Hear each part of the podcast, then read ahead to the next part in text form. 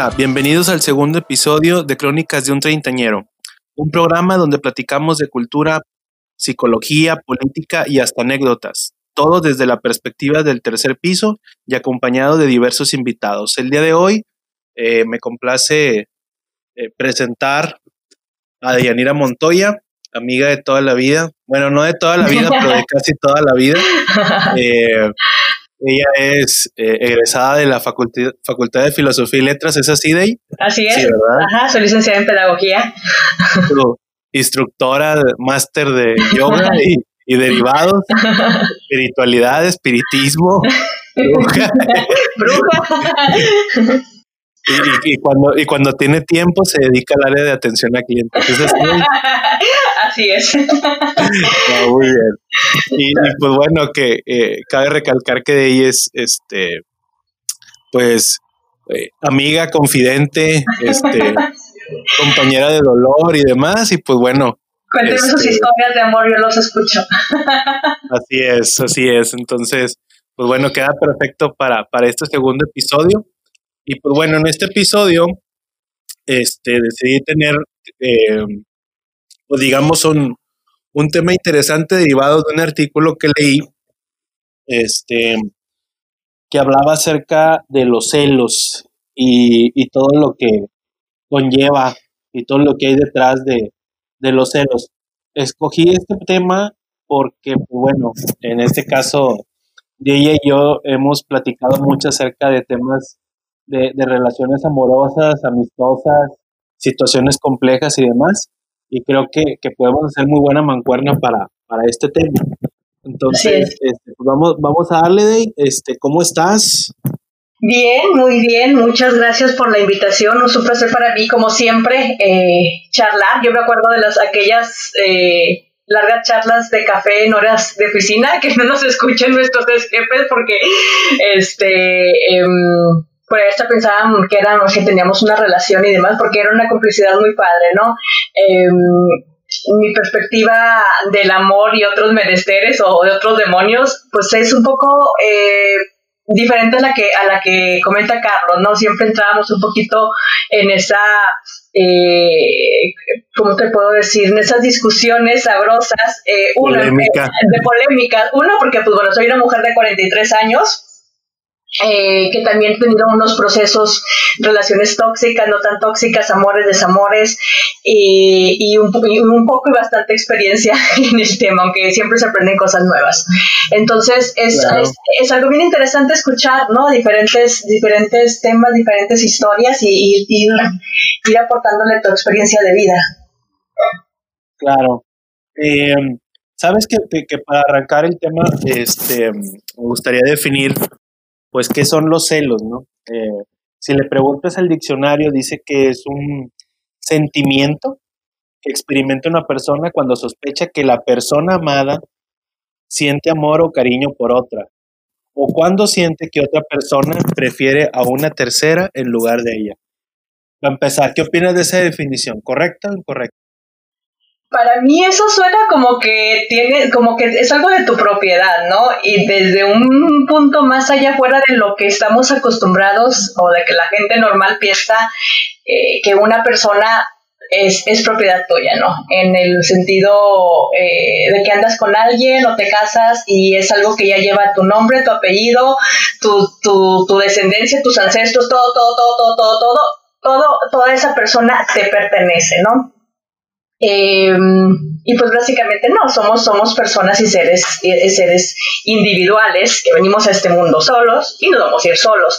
Yo creo que más que nada es eh, las relaciones se, se, deberían de basar en contratos, ¿no? En estipular contratos de qué es lo que me permito hacer, no lo que tú me permites hacer. Entonces, eh, quitarle ese, ese sentido de de me perteneces, eh, es, yo creo que cambiaría mucho la, la, las definiciones de las que estamos hablando. Mm, pero bueno, a ver. Em, y, no, es que yo lo practique, no, yo me considero una mujer muy celosa, mucho, muy celosa. Pero bueno, esa es otra historia. No, muy bien. No, mira, yo, me, llama la atención en lo que dices referente a un contrato. Eh, hace poco, platicando con, con, una amiga, ella me decía que, em, sobre todo en, el decir, viene solo, te va solo, me, hizo mucho clic, oíste que dices eso, porque em, ella decía que, pues ella su visión a futuro, pues no se veía con alguien toda la vida porque decía que el amor era cambiante y que un día te enamoras, un día te desenamoras y así va cambiando. Entonces, creo que, las personas ahorita, a mi punto de vista, se dividen en dos, los que ven o los que creen en el amor para siempre y los que creen que es algo cíclico o que puede ser cíclico, que no se casan con la idea de que puedes andar con alguien toda la vida, ¿verdad? Claro. Entonces, creo que de ahí se puede partir, ¿no? Sí, pero mira, mm, desde mi perspectiva, no lo digo yo, lo dice un montón de coach y de estas ondas espiritualosas y estas ondas alternativas, eh, ese tipo de definiciones viene como de un apego. Tenemos como seres humanos, y es normal, o sea, no es bueno ni malo, solamente existe. Tenemos apegos. Apegos a una vida, ¿no? que estoy acostumbrada a una relación, tengo apego a mi familia, tengo apego a mi mascota, tengo apego a un coche, tengo, o sea, apegos, apegos.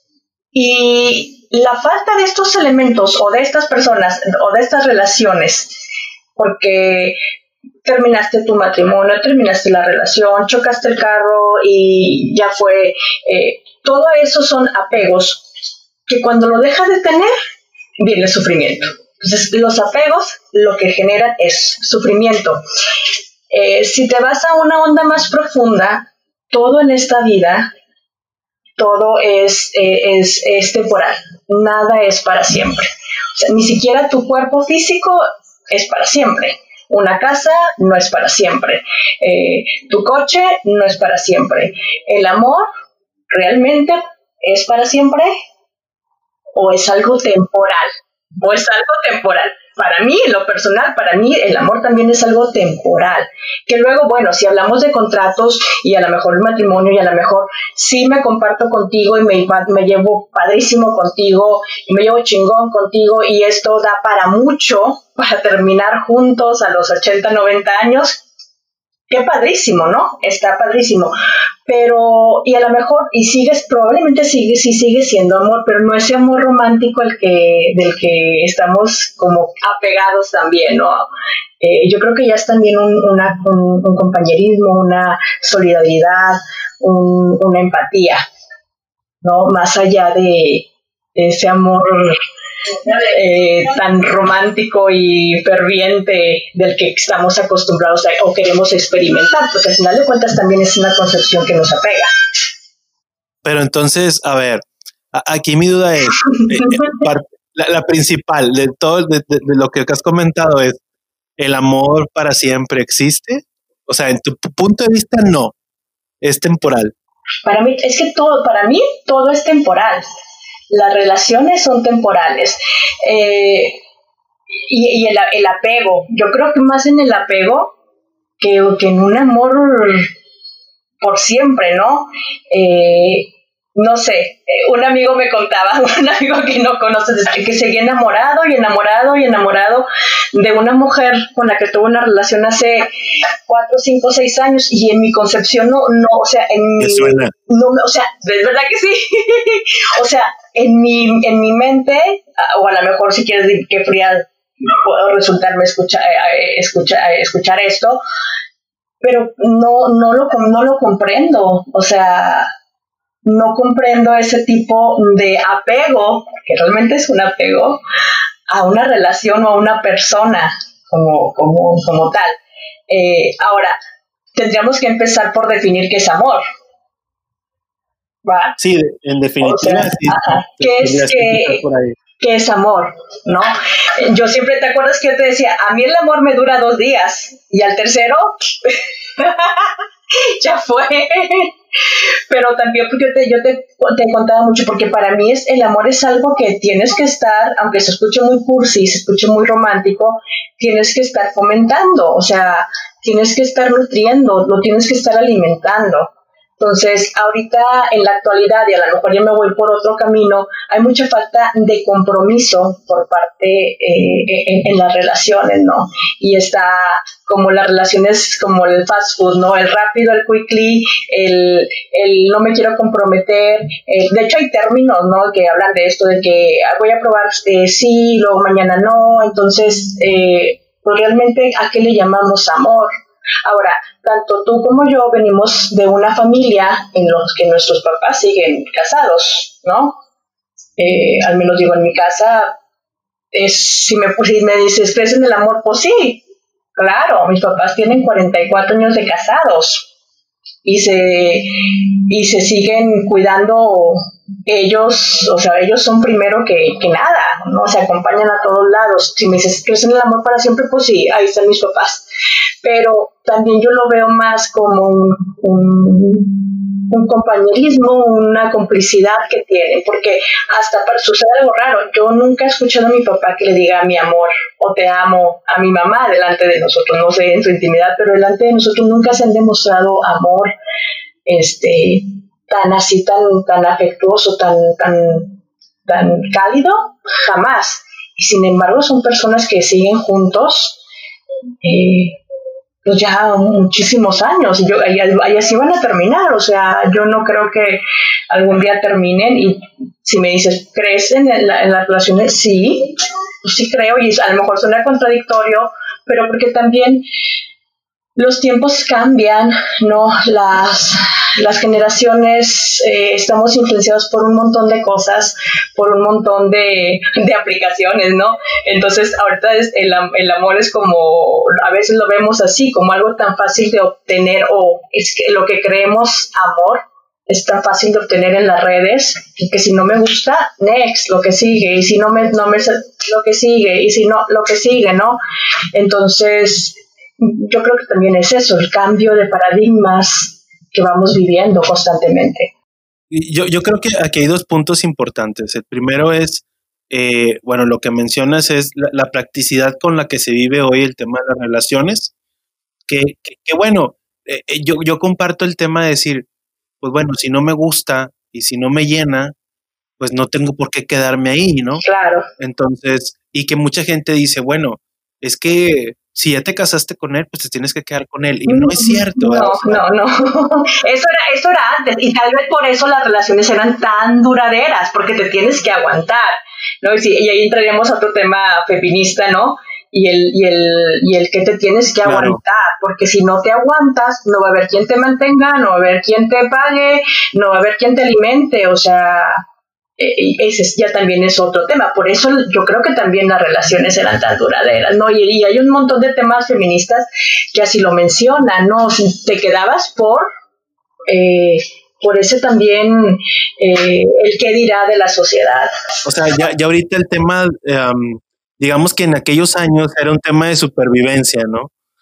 este, y, ahora ya es un tema de decir, bueno, la, la mujer a lo largo del tiempo ha logrado una independencia lenta, rápida, no sé, pero ha, crecido en ese rubro. Y, pues bueno, pues creo que, que, ahora, pues es como decía mi abuela, pa' madre te necesito, ¿verdad? Entonces, este, creo pues, entonces creo que esos dos factores, ese factor ha, ayudado a que las relaciones de pareja pues digan, pues no sean tan duraderas, ¿no? Ahora se escucha mucho esa frase de, es que los matrimonios no duran o hay mucho divorcio.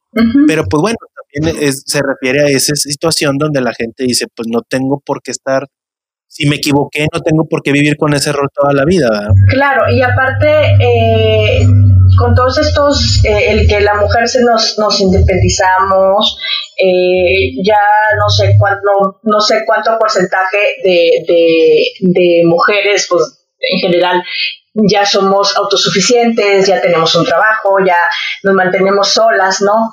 Eh, pues es más fácil, bye, ¿no? Y fíjate que te voy, te voy a contar una, anécdota de una, de una chica que a mí me movió mucho. Eh, una chica de aquí de, la, de, San Nicolás, que luego también sin juzgar y sin juicios, pues sí tienen, tenemos una cultura bien arraigada, ¿no? Entonces la chava estaba pasando por un proceso, eh, el que el, marido la golpeaba, el marido se drogaba, el marido, y hablando de celos, el marido la engañaba con N cantidad de, de mujeres. Y, y yo le decía, bueno, y yo también le decía, bueno, aquí estás aguantando? O sea, ¿por qué te estás quedando si tú ya dices que no sientes nada por él? Y sabes que me contestó y me, dio, no sé si me dio sentimiento, me dio tristeza o me dio risa, porque me dice, es que todas mis amigas, es una chica de 35 años, es que todas mis amigas que se han divorciado eh, se, eh, se han quedado con la casa y se han quedado con la camioneta y yo no me voy a quedar con nada porque todo está su nombre y este no me va a dejar nada y yo, Ay, ¿cómo puede ser que te quedes por una camioneta? Y volvemos al tema de todo es temporal. ¿Cómo es posible que te quedes por una camioneta que ya ni tiene el valor, que, que en dos años ya se devaló, o por una casa que ni siquiera es de tu, de tu marido, y, y se aguantan, o sea, y sí sigue habiendo esos, esos casos de aguantarse por, eh, por la comodidad o por tu zona de confort o porque a lo mejor es el temor a no, a no, a estar sola, ¿no? Este, a no encontrar a alguien con quien compartirte, porque bueno, ni siquiera lo ven así, ¿no? De, de, de, quién te, o quién te mantenga, o, o, el qué dirán de la sociedad de que es una mujer divorciada, no sé, yo creo que ahí entran un montón de factores también.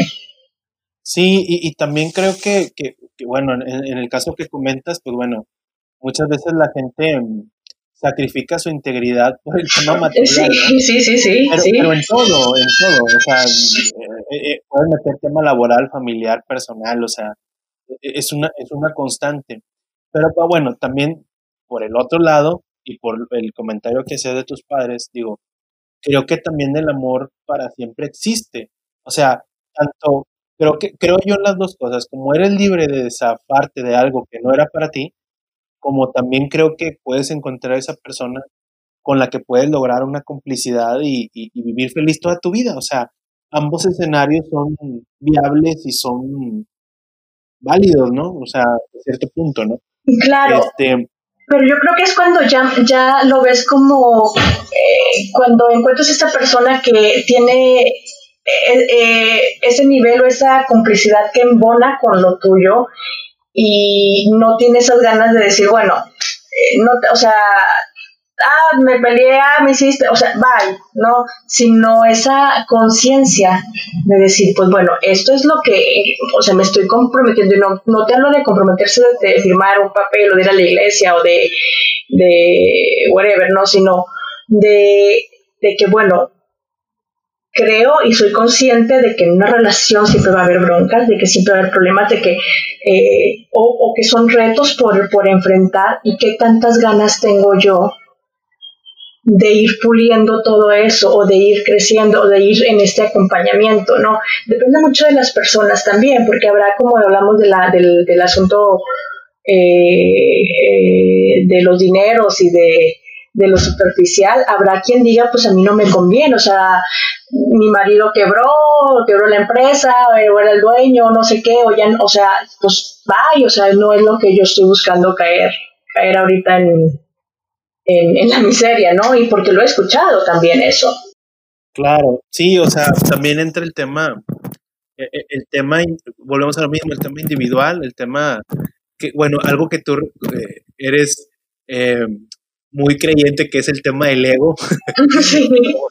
y cómo nuestro ego puede, puede, en este caso, salir a brillar y en este caso, puede, en este caso, digamos, vaya, es que no encuentro el término, digamos como que eh, generar problemas en una relación, ¿no? Tanto con, con, la pareja y en ti, contigo mismo, al decir, eh, prefiero eh, aguantarme o prefiero aceptar que me equivoqué o aceptar que cómo vean los demás, o sea, es un tema muy, muy complejo, ¿no? Sí, por supuesto. Y digo, bueno, el ego no es tan malo ni es tan bueno. El ego solamente es algo que nos acompaña y ahí está. Como lo puedes utilizar para crecer, ¿no? Como lo, puedes utilizar para joderte y para joder. Entonces, eh, yo creo que sería mucho entrar en la conciencia de qué es lo que quiero realmente para mí y qué es lo que quiero compartir y qué es lo que acepto que me comparta. Y en esa responsabilidad, eh, generar el amor, ¿no? Em, yo sigo así como en, la, en, la, pregunta que me hacías de que crees en el amor para siempre pues es algo que no tengo como una respuesta. O sea, te puedo decir sí por, por, la, por, por a lo que yo he vivido con mi familia, con mis padres, pero desde mi concepción de que decir todo es temporal, pues yo creo que es más bien algo que se va mudando de sentimiento. O sea, se va, a lo mejor es un sentimiento mucho más profundo que el amor y no encontramos alguna, algún nombre. O, los seres humanos estamos tan acostumbrados a etiquetar las cosas. Entonces, a lo mejor es, es, es, es como un paquete, como un combo de que, bueno, sí es amor, este, pero también es compañerismo y también es complicidad y es acompañamiento y es ser cómplices y es eh, y es servicio, porque al final de cuentas, si, lo, si tú ves tu vida eh, según las teorías yogis y así, es, nosotros venimos a servir, no a servir. Eh, y en, esa, y en ese servicio que tanto estoy dispuesto a servirte como con humildad, ¿no? Pero ahí entra el, el tema del ego, y el, y el tema eh, que al final de cuentas los celos, que es el, tema que nos reúne esta noche, pues es eso, también es el ego, el creerte de mi propiedad, el creerte que eres mío por firmar un contrato, no lo puedes romper y aparte te quiero organizar la vida y aparte, o sea, y es un montón, y es un montón de, de, situaciones que se van formando, ¿no? Claro. Em, en ese tema cuando dices este de, me perteneces y, demás eh, se confunde creo en mi punto de vista que se confunde con el compromiso con la pertenencia.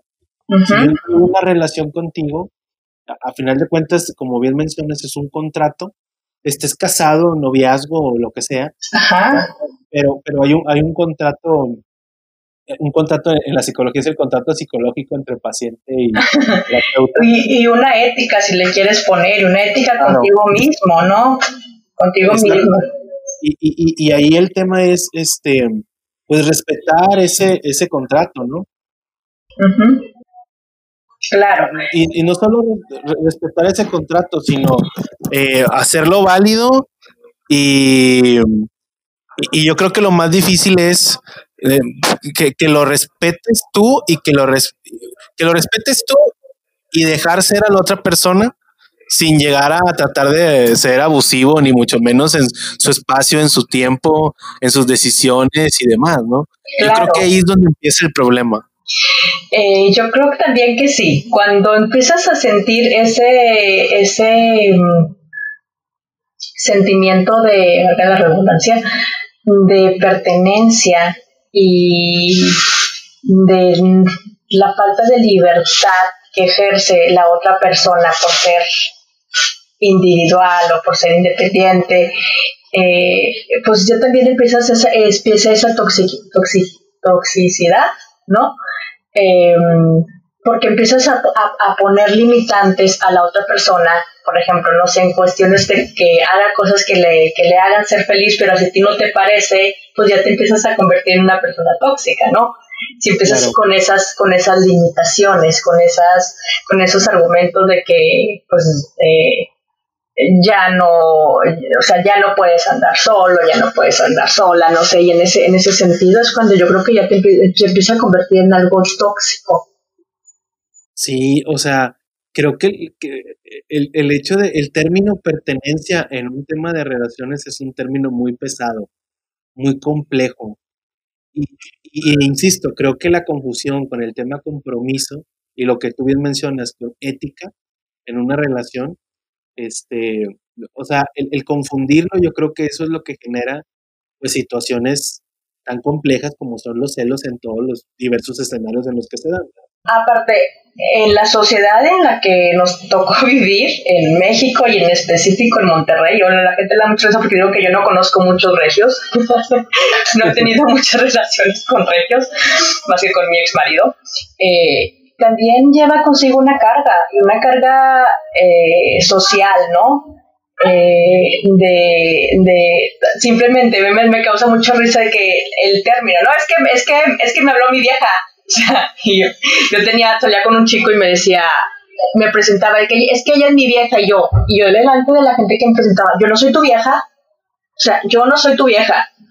Entonces, también es ese sentido de permanencia, ¿no? De, de que, que, va, que va tatuado en los genes este, de, nuestra cultura, ¿no? Em, yo no sé si, si, si me da la razón o no, pero yo siento que, por ejemplo, para el sur, e incluso para los, los chilangos, son un poco más holgados en ese tema en el tema de, de, no, si no viene el machismo, sí, es, es, tiene una mentalidad un poquito más abierta que un regio típico cuadrado. no sé. Yo creo que, eh, o sea, en el tema de relaciones, pues sí, el tema cultural va variando indudablemente de la zona geográfica. O sea, sí es un factor. Ya si son más o menos, pues bueno, ya depende de, de, de, qué, en qué son te tocó bailar, ¿verdad? así como creo que hay regios que son más light. Eh, sí. sí. también creo que hay achilangos que son, tienen un alto sentido de pertenencia de claro, sí, claro, si no, no hubiéramos tanta, tanta violencia intrafamiliar y tanto feminicidio y demás, ¿no? En toda la República. Pero sí, sí, sí creo también que, que bueno, el tema cultural, los hábitos personales, que sí puede variar de una zona a otra, por supuesto, ¿verdad? Claro. Pero, fíjate que, curioso que en el tema de los celos, pues los celos son ancestrales, desde Caín y Abel ya había celos. Sí, sí, es, es, una historia de, de, la historia del universo. Claro, entonces, ¿sabes que, que, leyendo el, el artículo que, que, me topé, me llamaba mucho la atención porque eh, se hacía una clasificación de celos, es decir, ¿cuáles son esos, qué, tipo de celoso eres? Yo las palomé todas. Este, y se mencionan cinco tipos, ¿no? Son cinco tipos, pero yo, yo, quisiera agregar un sexto, que lo voy a dejar al final. Pero el primero es el celoso avergonzado. Lo voy a leer. Dice, es aquella persona que procura no demostrar sus inseguridades, sin importar que el cólera y las preguntas solo se queden en su mente. Este tipo de celosos explotan y se enojan por cosas que la pareja considera insignificantes y muchas veces deja pasar por alto aquello que realmente importa. Al parecer, esta es la forma más fácil de disfrazar el problema. Santo Dios. Sí, sí, no, eh, yo creo que ese es como el, celoso. Sí, me, me llama la atención ahí este que... Sí, sí, sí, dime, dime. Sí, no, digo, a mí, eh, yo creo que es el, eh, sí, como el, el, el, nombre, ¿no? El, celoso avergonzado. Eh, pero, digo, yo me, me sitúo en que, en, que, en que cada cabeza es un mundo, ¿no? Y como dice, bien lo menciona ahí, lo que para mí es muy, significativo, para la otra persona, pues puede no serlo, ¿no? Las perspectivas son diferentes y desde qué ángulo lo estás viendo, ¿sabes? De, hecho, este Em, e, es que yo, yo creo que ahí la clave en ese tipo de celos, la verdad, yo leyendo la definición no, no me no me siento tan identificado en ese, en concepto. Este, yo, pero, pero sí, yo creo que ahí lo, importante es que tanto conoces a tu pareja y que y saber qué, qué, le molesta, qué le gusta, qué no le gusta, pero de eso a que, tengas que producirlo a celos es diferente, ¿verdad? El tema es que eh, luego, y te lo digo por una experiencia personal, no, eh, no sé, em, te voy a contar una, una experiencia ¿no? que tuve con mi chico. Eh, resulta que una, una estábamos viviendo en Indiana y me dice un día, este, sin querer levanto el teléfono y veo, o sea, un iPhone y ya ves que se, se ve la conversación. Entonces él se estaba bañando y yo veo que alguien le pone besitos. Y yo, a ver, ¿cómo? Que no sé qué. Cuando sale de bañarse le digo, ¿quién fregado? ¿No? Entonces me dice Montoya, es una amiga, o sea, tiene no sé qué edad, si quieres le hablamos, ¿quieres que le hablemos? para O sea, pobre, todo asustado, porque yo pues, cuando me enojo, sí. Este, ¿quieres que le hablemos para que, no te, o sea, no te quiero exponer, pero háblale, o sea, yo no tengo la, así se saluda a la gente. Entonces al día siguiente yo abro mi, abro mi Facebook y un amigo muy cercano me pone, de que tengas bonito día, un beso. Y yo, que la lengua se me haga chicharrón, o sea, estoy, pues sí, claro, ¿no? Entonces, eh, pasan los días pero del, mismo y me dice mi, mi novio dice este mira claro que esa noche tuvimos una reconciliación súper chingona, muy padre todo, muy romántica, este, de esas que después de una pelea son eh, fuegos pirotécnicos y demás. Entonces, sí, claro. Días después, dos o tres días, me pone, me enseña su celular y me dice, mira, este, aquí me mandaron otro besito, no te quieres enojar. Dice, es una señora como de 60 años. Y ya, ya, no me, ya no me hagas burla. Este, dice, no, enójate, ándale, enójate. Entonces yo veo, veo el nombre y a mí me hizo clic. Yo dije, esto es esta hija. Yo la conozco y la, la claro que verdad Sherlock Holmes en las mujeres cuando quieres cuando quieres saber algo te vas al principio de los tiempos de Facebook, ¿no? En horarios laborales. pues resulta que esta mujer era su ex suegra la mamá de su ex esposa. Ándale, santo Dios. Entonces, al día, pasó la noche y el día, ya, ya, no sé qué, y al día siguiente, claro que investigo, entonces lo espero que llegue del el trabajo y le digo, o sea, ¿por qué me quieres ver la cara de tonta? O sea, a mí no me importa, le digo, pero ¿por qué, o sea, ¿por qué te burlas de mí? Lo que tú tengas ¿no? Entonces yo me molesté muchísimo, ya sabes, o sea, enojo de vino tinto y Joaquín Sabina 10 horas. 10 horas.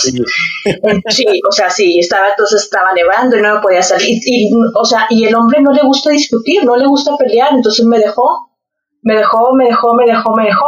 Mi proceso, este, y es algo que, o sea, que te, te puedo decir, ahorita, ese hecho para mí de que, bueno, lo puedo adorar y lo puedo amar, pero yo no, del 100% que le tenía de confianza, porque, porque lo que le decía, le digo, para mí no es algo normal, o sea, que tú hables con tu ex suegra, porque pues no hay hijos de por medio, eh, no hay algo que te tengas que, o sea, que, ah, pues es que tenemos un hijo y lo voy a cuidar, o no.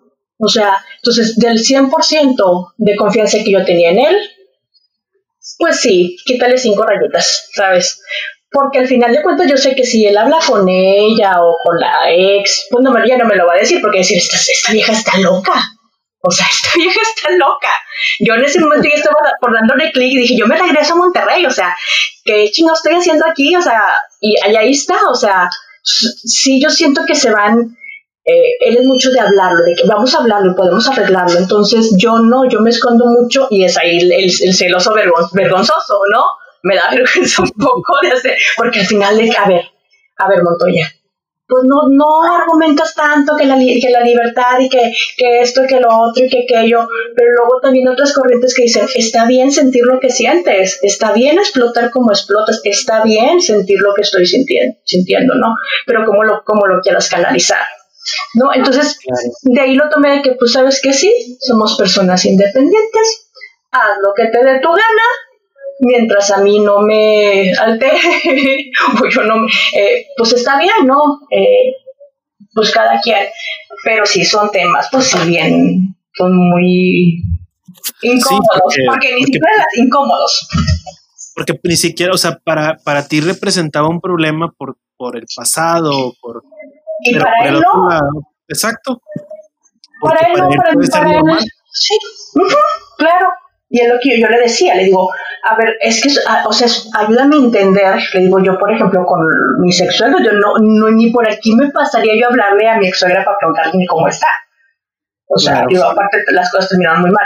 Pero, digo, en mi concepción no, no, no me cabe, o sea, que tengas tú que hablar, pero bueno, o sea, y ahí yo creo que es cuando vienen esas diferencias, ¿no? En lo que tú piensas y en lo que yo pienso. Y si no llegamos a un acuerdo, pues, pues está cañón explota la bomba. Sí, no, yo, yo creo que ahí, este, por eso yo creo que es importante conocer a la pareja, es decir, cómo, y, me refiero al conocer en el tema personalidad, es decir, oye, pues para él, en este caso, por ejemplo, pues para él le gusta tener contacto con el pasado, no le causa problema, o sea, ya es el apego, es el apego. Pero, pero ahí te parece que está mal. O sea, a tu juicio, ¿crees que está mal el que él, por ejemplo, tenga una relación con su ex suegra? pues, para mí, ah, para mí, si me pregunto, o sea, yo estoy dividida en dos, en dos polaridades, ¿no? En, en, el, en la onda yogi espiritual y la libertad y el New Age, no, no, creo que no, date, tú eres un ser libre, pero mujer, Montoya de Yanira, con mis prejuicios, mis sentimientos, no, la chingada.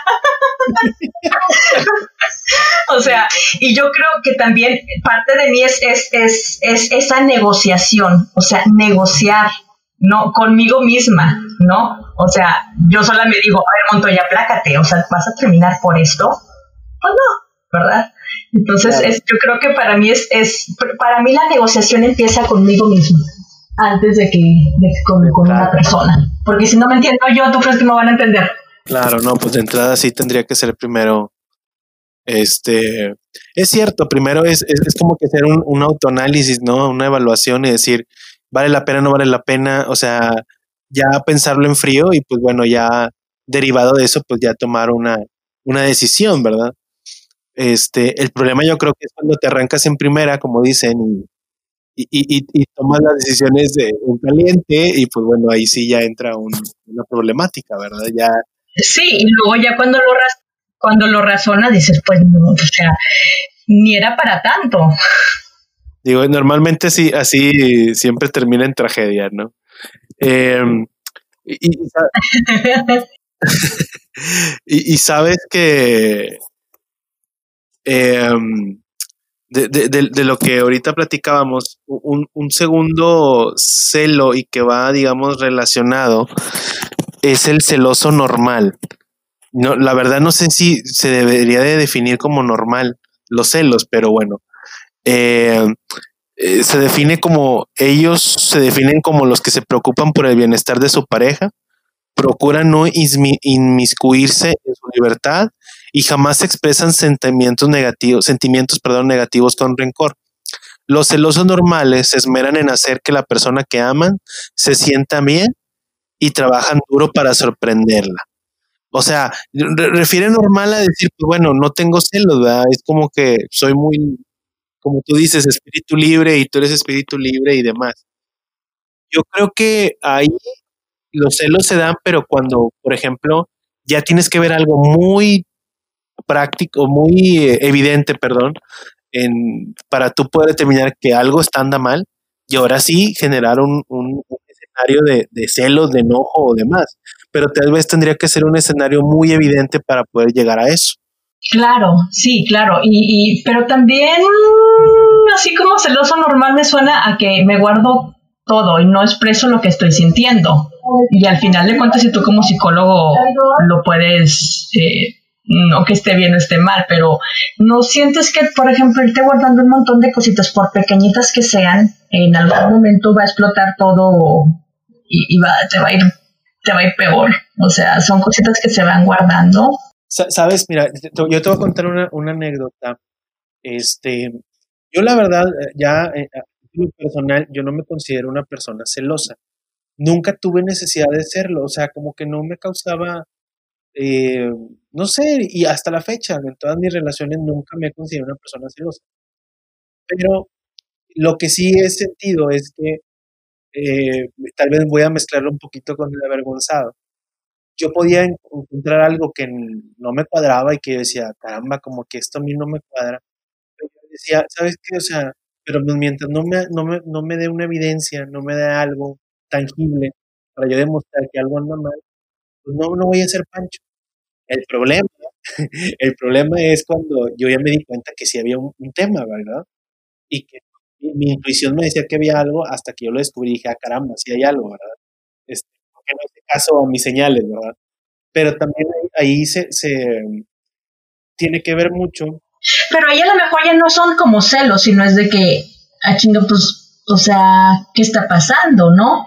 O sea, o si realmente son celos, o sea, de celos de decir, me, me perteneces, eres mía, eres, eres mía, mi, de mi propiedad y estoy celoso, o es un enojo, eh, un enojo porque realmente me estás pintando el cuerno, ¿no? Es que es una mezcla, porque yo creo que va derivado primero de un celo normal de decir, oye, tenés un, más quitándole el pertenencia, oye, tenemos un compromiso y siento yo que por tus actitudes y lo que me estás transmitiendo, ese compromiso no se está fallando. Y pues bueno, derivado de eso yo me voy a enojar. Ahora, y si yo tengo evidencia de que ya rompiste ese compromiso, pues bueno, ya se convierte en otro tema, en un enojo, en una separación y demás. Pero yo creo que mi problema en particular es que yo sí era una, y no sé, que todavía siento que lo soy, soy una persona que no me gusta pelear y no me gusta generar problemas de algo hasta que no sea tangible. Y a veces digo, chile, es muy valioso como para perderlo, ¿verdad? Pero, pero bueno, así, así es mi rasgo de personalidad, O sea, y la verdad no me gusta desgastarme en temas, em, pues que son muy, complejos, ¿no? Es decir, en, en, en, suposiciones, ¿no? Yo creo que eso a veces termina más por desgastar una relación, ¿no? Entonces, por eso sí, trato de ser lo más ecuánime y hasta que no vea algo tangible, pues ahí sí y ahora sí, pero mientras, pues viva la vida feliz, ¿no? Sí, claro, y aparte, pues eh, es que también ahí viene, por ejemplo, ya las, las, las, corrientes a las que yo pertenezco mucho de pues, vivir en el presente, ¿no? A veces eh, yo, y, te soy sincera, yo soy mucho de, a lo mejor indagar en el, en el pasado, ¿no? De, de mis relaciones y, ver quiénes eran mis antecesoras.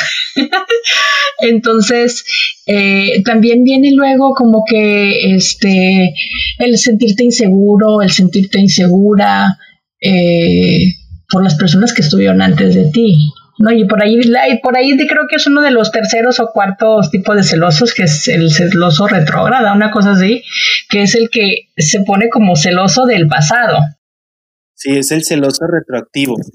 Este dice que es el que piensa demasiado en el pasado de su pareja, desde el primer beso y la vez que perdió su virginidad hasta la última experiencia sexual que tuvo antes de iniciar su actual relación. Y por el futuro, pero la, la culpa la tienen las canciones. ¿Te acuerdas de esa canción no sé, es, esa canción, no sé quién sea, pero te quiero tanto que me encelo hasta de lo que pudo ser.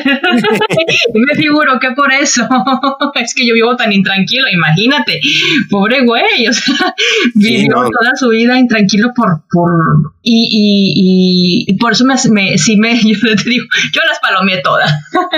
sí, no, y, es muy interesante porque dice, estos celosos se sienten atemorizados de no poder complacer a su pareja como lo hicieron los otros.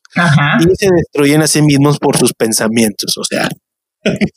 claro, claro. Y ahí, por ejemplo, y si te, decía, bueno, eh, esta charla me gustaría mucho enfocarla un tanto con la filosofía del yoga. Em, y fíjate, hay una corriente de yoga para niños y, bueno, de la escuela a la que pertenezco, la frase o el eslogan con que, con que ellos se, se manejan es yo soy el jefe de mis pensamientos, ¿no? Entonces, eh, yo les digo mucho a mis alumnas, regularmente no estamos, algunos alumnos, no está, con los seres humanos no estamos acostumbrados a pensar o estar en el presente, ¿no? Siempre estamos pensando en el pasado o preocupados y angustiados por el futuro. Y de una forma bien, bien sencilla, ¿no? en la mañana te levantas y sabes que no es quincena y tienes que pagar una tarjeta y entonces te metes a bañar y ya estás pensando en que tienes que pagar una tarjeta a las 3 de la tarde y que tienes tanto trabajo y que no sé qué y tal, tal, tal y que vas a desayunar y luego no preparaste lonche y luego tienes que ir por tu novia y luego a las 8 tengo que dar clase y, y ya apenas pusiste el dedo en la regadera, ¿no? Entonces ya estás muy preocupado, ya es esa bolita de nieve, que es tu pensamiento, que era una bolita chiquitita de, golf, para la media hora ya es una, un iceberg, ¿no? Y ya tu mente es un broncón de preocupación, digo, quizá no, quizá haya gente que sí a través que sea innata en estos temas y disfrute su regadera y la agüita y como agua de lluvia y, y sea tan ligera en la vida como ciertas personas que, conocemos, con una ligereza y un optimismo innato, que, se ríe, ¿no? tengo que pagar la tarjeta, no tengo dinero, o sea, y le vale un soberano cacahuate, ¿no? Porque tiene la, la fe, la confianza en que lo va a lograr, o sea, son personas que son empoderadas. No, y otros no, que somos como los simples mortales, que a lo mejor tenemos que hacer meditación. Aquí eh, el tema, por ejemplo, de la meditación y el yoga es traer esos pensamientos al presente, ¿no? Estar, yo les digo a mis, a mis alumnas, o sea, disfruta estos 45 minutos de tu práctica de quedarte en este presente perfecto, en tu tapete. Y luego yo tenía alumnas que, que, que, se, que se conectaban tanto eh, que en sus palabras hacían conexiones, por ejemplo, con gente, no sé, me tocó una vez una, y tú la conoces, una, una chica que decía, es que no me gustó la clase de yoga porque mi papá falleció y tuve una conexión con mi papá. Digo, no, pues es que esa conexión e, es permanente. Lo que pasa es que no estamos acostumbrados a estar en un, estado de paz y de serenidad. Siempre estamos al, al, mil, ¿no? Y es normal, somos una máquina de pensamientos. Entonces, eh, esto del, del, ¿cómo se llama? Del celoso retroactivo, pues es eso, ¿no? Es, es tu, tu, mente está piensa y piensa y piensa y piensa y piensa y piensa y piensa y piensa qué pasó, qué no pasó, qué va a pasar, me van a dejar. Y esa angustia al apego, porque es el apego, ¿no? A perder el objeto amado, pues se convierte en una angustia. Y entonces en la mañana que te estás bañando y te estás pensando de que a lo mejor habló con la ex o a lo mejor va a hablar con la ex y da, na, na, na, na, pues ya no estás en el presente, ya tu mente ya voló 30 años adelante, o sea, y, no disfrutas estar aquí y ahora. Totalmente, digo, sí, sí es algo eh, complejo, este, pero yo creo que, mm, híjole, eh, yo siento que en, ese sentido los pensamientos, o sea, el atormentarse, el estar pensando quién fue, cómo fue, qué le hizo, cómo estuvo. Ah, yo pienso que si inicias una relación con ese input o con ese modo retroactivo, o sea, tu relación ya va destinada al fracaso de entrada, porque ya este, o sea, ya, ya em, e, inicias inseguro, o sea, ya inicias compitiendo contra el pasado de, tu pareja. Entonces, eh, ¿qué, necesidad de tener un jefe que decía que, tienes que elegir muy bien tus batallas, ¿no? Entonces, ¿por qué tendría que ser una batalla el pasado de tu expareja, ¿no? Entonces, vive el presente, enfócate y, trata de ser la mejor persona en todos los sentidos. Y si esa persona es para ti y tú, eh, no sé qué tan filósofo me voy a escuchar, pero si tú actúas con bien, pues no tendría por qué haber un problema. Y si no le llenas a esa persona, pues bueno, no le llenas, punto. O sea, así es la vida, ¿verdad? Claro, y pero eso ya es un trabajo interno, ya no es un trabajo de la otra persona, porque pueden venir un millón de personas a tu vida y siempre vas a repetir el mismo, el mismo patrón, ¿no? Y ahí es donde entran los psicólogos. a, empezar a sanar, ¿no? A sanar. Digo, para mí, y yo en lo personal no creo mucho en las terapias psicológicas, pero esa es una herramienta, ¿no? Empezar a sanar lo que está, eso, eso que, ese nudo, porque para mí son como nudos que están atorados en el cuerpo sutil, en el alma, si queremos en el alma, eh, o en el corazón de manera no, eh, no músculo, sino en esta parte sutil romántica son nuditos que se van que se van haciendo y que se van que se van ahí eh, determinando gran parte de tu vida y de tus pensamientos y de tu sentir. Claro, y, y, sabes, mira, a mí me tocó, eh, recuerdo, tengo, muy presente a un, buen amigo, que él decía que eh, digamos que antes de entablar una relación, tú te deberías primero conocer a detalle a esa persona y conocer el pasado, lo, que te interesaba del pasado de esa persona para que no fuera un problema en el presente. Porque si ese pasado se eh, de repente apareciera por arte de magia en el presente y te genera un conflicto, pues bueno, ya es demasiado tarde, ¿verdad? Entonces, eh, yo creo que e, ese particular celo de retroactivo, pues yo creo que se puede erradicar desde que tú estás entablando, pues, una relación o estás demostrando o se está forjando un interés sobre una persona, ¿no? Eh, creo que va el paquete de conocer a una persona. Pero ¿cuántas personas son conscientes de este tema? Ah, o sea, ¿cuántas personas se conocen y, se, y, se y, ahí va otra vez mi invitación, hagan yoga y medite, mi comercial. Pues sí, porque realmente es eso, o sea, eh, entre más habito yo en este presente, más me empiezo yo a conocer y a conectar conmigo. O sea, ¿qué está pasando en el dedo chiquito de mi pie izquierdo? ¿Qué está pasando con mis sentimientos y con mis emociones? en dónde estoy reconociéndome o qué me estoy reconociendo o por qué esta situación me está enojando, ¿no? Entonces, ¿cuántas personas, y tú que eres psicólogo y que, que trabajas con un montón de personas, cuántas personas son conscientes. Y no hablamos de educación, o sea, puede ser alguien que tenga un doctorado en X y sigue siendo, no sigue siendo consciente y sigue manejando un temperamento o unas eh, emociones bastante volátiles, ¿no? Es, yo creo que ahí es cuestión también de conciencia, que es también donde entra la psicología y analítica y empieza a hacer esa conexión con tu, con tu mente, ¿no? Dime si me equivoco.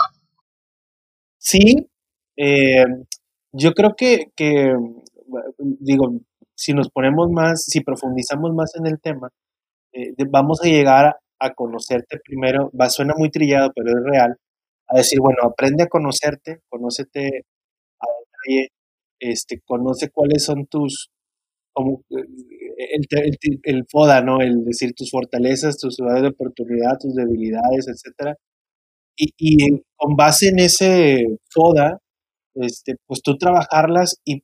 y, Ajá, ¿te fuiste? Ay, perdón. este, te decía, entablar un FODA y, con base en el FODA decir, bueno, ¿puedo entablar o no una relación? Es, estoy listo, estoy preparado, porque si yo sé que me afecta el pasado de las personas, enfocando en las relaciones, a mí me afecta el pasado de, las mujeres o los hombres con los que han, pues quiero trabajar en eso antes de claro. una relación, porque sé que ahí está un problema. Entonces, el problema, creo yo, es que muchas veces pensamos que, no, hombre, esta es la buena y aquí no va a haber ese problema. Pero ¿no sientes también que hay como un cierto tipo de adicción a estos sentimientos? que a veces a los seres humanos nos gusta sufrirlo y nos en Sí, claro, yo siempre les digo que porque tengo amigas de que, ay, es que me dejó, le digo, qué rico, güey, o sea, tómate tequila. o sea, eh, digo, ahorita quizás me dé risa, ¿no? En un momento yo también anduve arrastrando las cobijas y, ¿cómo se llama la canción? Arrastrando las cobijas y ensuciando el apellido, Ahorita me, hace muy cómico, ¿no? Pero si sientes que se te va a acabar el mundo. Y, y, pero también yo creo que, digo, y a lo mejor hablo desde mi parte egocentrista, pero eh, a esas alturas como de mi vida, yo siento que a lo mejor terminar con una relación ya no sería tan desgarrador o tan córtatela. A lo mejor sí porque me gusta, ¿no? Ay, pues si me voy a echar el tequila, el whisky, la cerveza y el alcohol que encuentre. Eh, pero ya es como un gusto consciente, ¿sabes? O sea, lo voy a disfrutar y bien, bien, bien chingón. Este, pero hay personas que, que, que quizás les guste eh, entrar en esos círculos de eh, relaciones tóxicas para estar bien, ¿no? Para sentirse pues bien con ellos mismos. Sí, porque ya, ya a final de cuentas es un rasgo que tienen de personalidad y dentro de ese rasgo, dentro de esa definición de su persona, pues está el actuar de esa manera, el, actuar eh, eh, impulsivamente con celos, ¿no? O sea, ya lo tienen bien arraigado, ¿no? Y es, un tema de conducta, a final de cuentas, ya te habla de inseguridades, ya te habla este, de fallas en el autoestima, eh, de, situaciones personales muy fuertes. Y sí, también hay esas personas que, pues bueno, ya, ya tienen un, ya, tienen un, cóctel de cosas, ¿verdad? Y que dentro de ese cóctel, pues los celos es, parte importante, ¿no? Claro, claro, pues sí es, es parte de la montaña rusa de las emociones que nos gusta vivir, que también es un apego. Totalmente. Y hay otro tipo de celos, que es el celoso infiel. Y este es extremo porque dice, piensa constantemente que su pareja lo engaña. Para estos celosos, todas las situaciones dan lugar a deslices. Por eso siempre interfieren en la libertad y censuran las salidas. Un celoso infiel piensa constantemente que será traicionado. Mira, en este particular caso, yo siento que son aquellas personas que ya vivieron una traición fuerte, gacha, y demás, y que sienten que se la van a volver a hacer. Y no, lo, y no lo sanaron. Porque, Ajá. Y, y, sabes qué, qué, es lo importante ahí, volvamos a volver al mismo tema, es si viviste una situación así, trabájala, vive tu duelo, este, eh, libera esas emociones, ese enojo, etcétera, ciérralo y ahora sí listo para tener una relación, ¿verdad? Claro. Y, no, ahí, ¿sabes qué hacemos? Y me incluyo, es, ¿sabes qué? Un clavo saca otro clavo, ¿verdad? Claro, y vas por la vida así. Pero fíjate que una, una vez, una, en una situación muy similar a la que, a la que me comentas, una, una amiga también media brujística, este, me le digo, ay, es que voy a, ya no voy a salir con este güey porque ta. Y, y era, era, era exactamente lo mismo, o sea, porque seguramente me va a hacer lo mismo que me hicieron. Entonces mi amiga me dice, a ver, detente, o sea, este güey no es el otro. O sea, es otra persona diferente. No lo relaciones. Date y dale la oportunidad. Porque no tiene nada que ver con tu relación pasada. Claro. Pero ahí entra otro tema, ¿no? El que estamos siempre en ese círculo de querer buscar el mismo tipo de personas que te mueva las endorfinas, a las que somos adictas, esos, esas personas que te activan los químicos de la felicidad, ¿no? Y que, que ahí hablamos del enamoramiento y demás, ¿no? Y tiendes a repetir los mismos patrones. Si me gustan los de pelo largo, pues me voy a buscar de pelo largo. Si me gusta uno que sea rockero, pues me voy a buscar otro rockero. O sea, no importa. Si a ti te gustan las chicas con problemas, te vas a buscar otra chica con problemas. me gustan las chicas locas y ahí voy, Y esto fíjate que lo dice mucho una, una em, psicóloga eh, que trabaja a través de la, del Cábala, bastante interesante.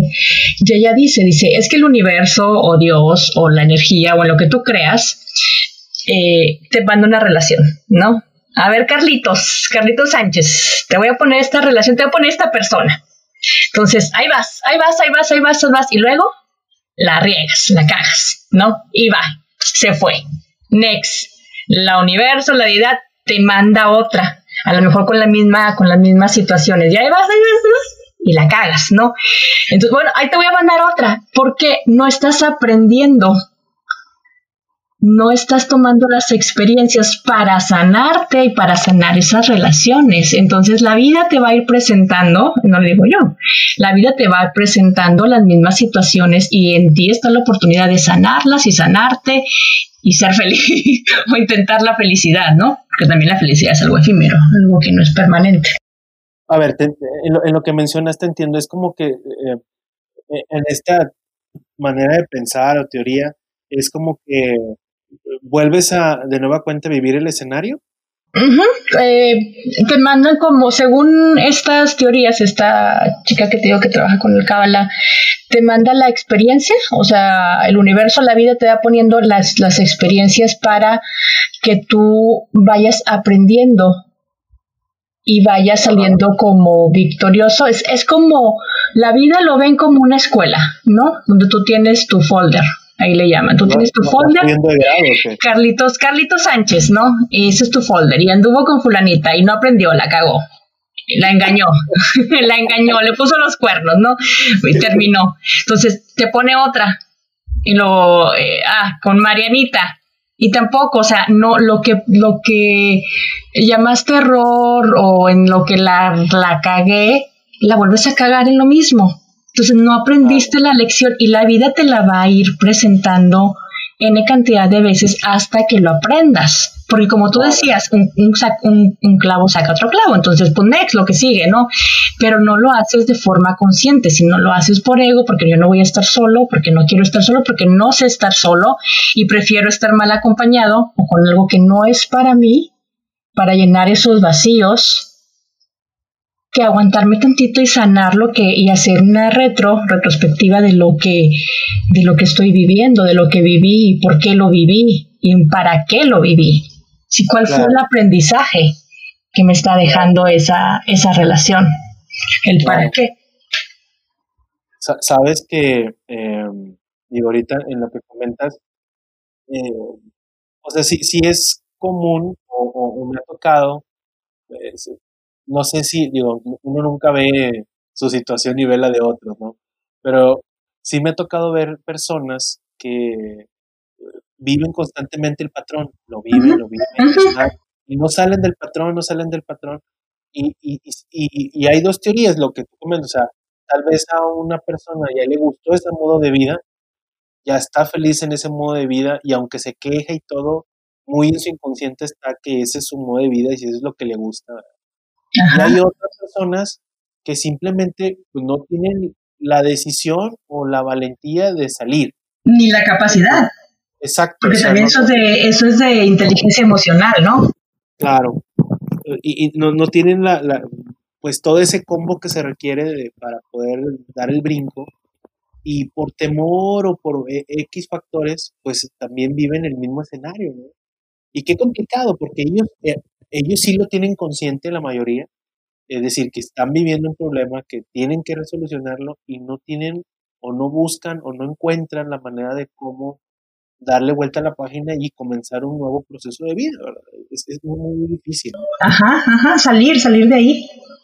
Sí, sí, sí, es, muy difícil. Sabes que, que recordé un, tema, eh, ahorita con, con, este tipo de celo infiel, una vez yo estaba en un, en un, en, cumpleaños, fíjate, era mi cumpleaños. Y en mi cumpleaños este, decidí ir a festejarme a un bar allá por el sur de la ciudad. Y, y recuerdo que em, ese día se inauguraba el 30 y más, que es pues, un centro muy, conocido actualmente.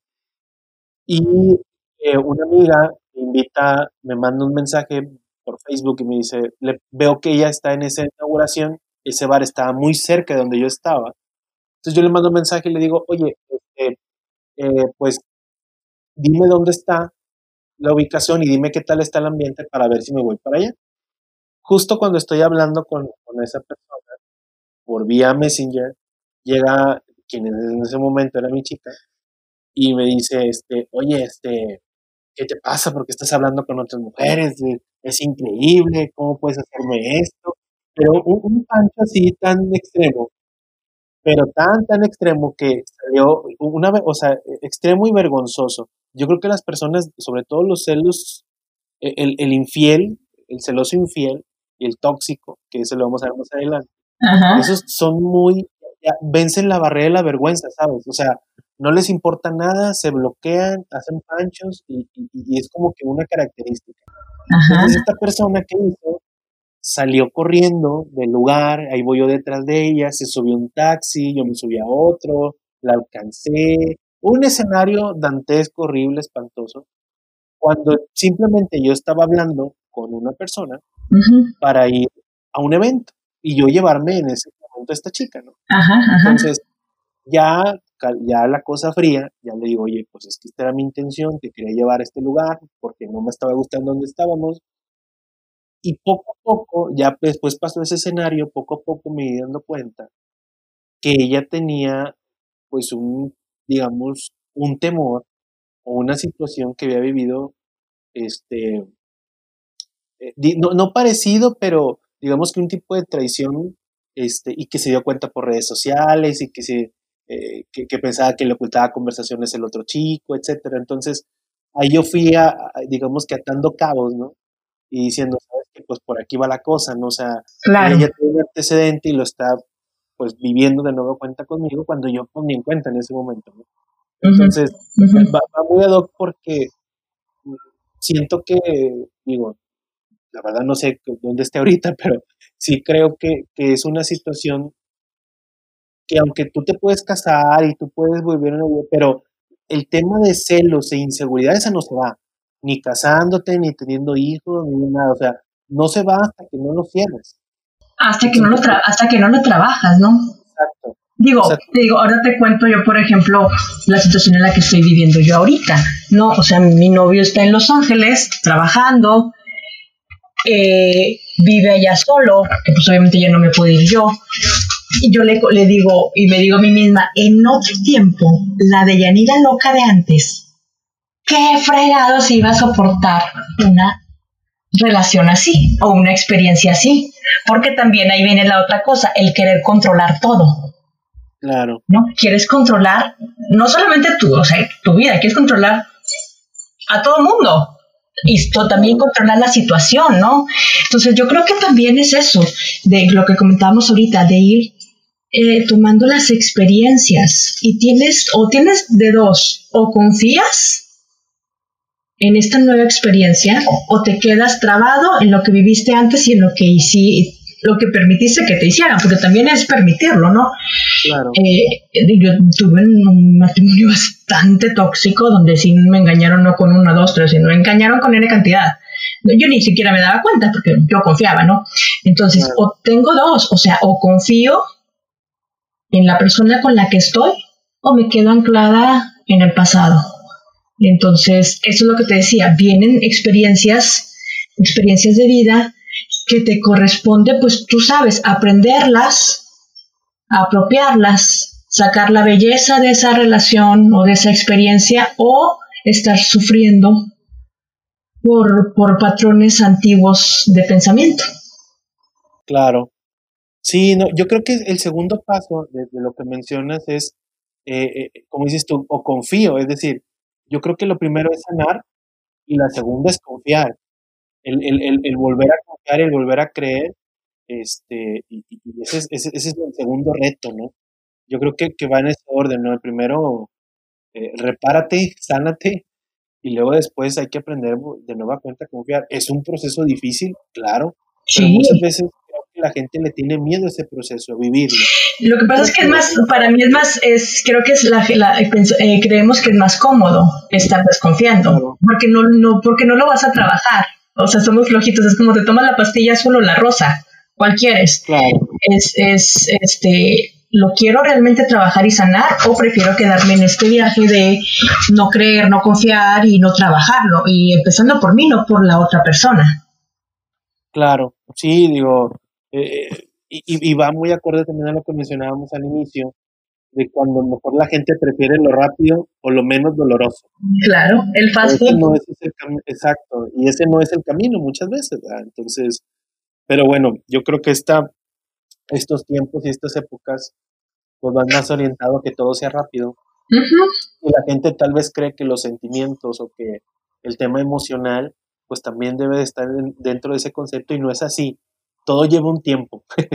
sí, es de madurar, de, de conocer, de experimentar, de disfrutarlo, de saborearlo, ¿no? Como el vino, ¿no? Maduro, conoces, degustas, pruebas, saboreas, quizás esté amargo y no te guste, quizás prefieras algo más frutal, más suave. Eso así las relaciones, ¿no? Es disfrutarlo, saborearlo, experimentarlo. Y básicamente también, eh, porque entra otro tema, el tema de las expectativas, qué es lo que yo sueño que debe de ser, y que es lo que yo creo desde mis patrones que, de pensamiento que debe de suceder en una relación. Y es también ahí cuando te viene la caída de que algo no cumplió tus expectativas. No era como yo pensaba que era. Claro.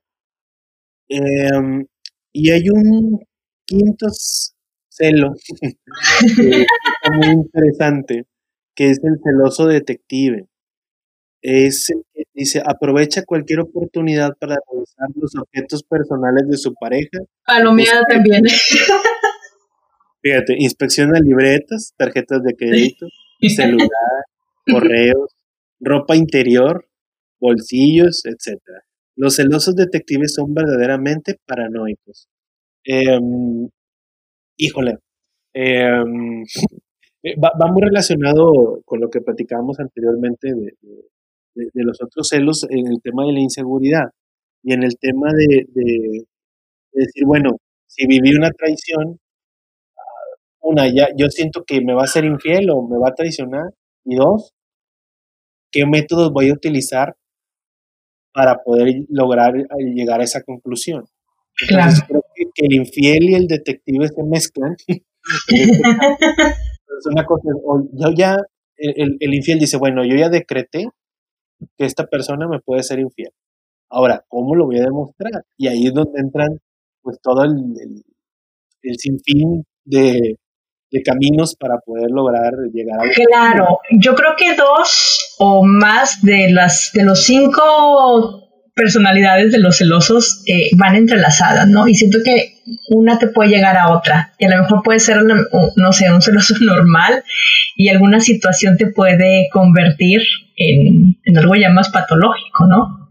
alguna situación, algo que, que, vivas, alguna experiencia en esa relación que te puede convertir. Y quizás no, no, quizás lo ves así como que, ah, bueno, no pasa nada, ¿no? Yo conozco personas que, chicos que eh, no tienen ningún problema por, por que tu chica salga con otro chico, vaya en, en, el aspecto no de salir con alguien más, sino de que te vayas y te tomes el café, la hamburguesa, eh, etcétera, ¿no? Y no lo ven así como como, como algo malo, catastrófico. Habrá quien sí, ¿no? Y, pero también regresamos, ¿cuáles son tus contratos y cuáles son tus expectativas en una relación?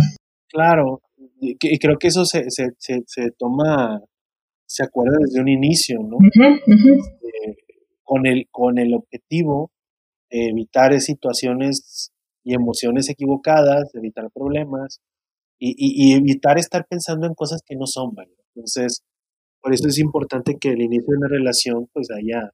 Pero es que también en el inicio de la relación nos ponemos regularmente en máscaras. Y eso es un ah, tema también, ¿no? O sea, me presento lo mejor de mí. Totalmente. Sí, ¿Soy celosa? No, no soy celosa. ¿Eres posesiva? No, no soy posesiva. ¿Eres? No, no soy eso. No, dicen que no son celosos y que no son posesivos. Ajá, ajá. No, no, no, no. O sea, entonces, porque nos presentamos con, con nuestra mejor carta de recomendación, ¿no? Como cuando vas a pedir un trabajo, ¿eres puntual? Sí, soy muy puntual. ¿Estás dispuesto? Sí, horas extras, sí, claro que sí.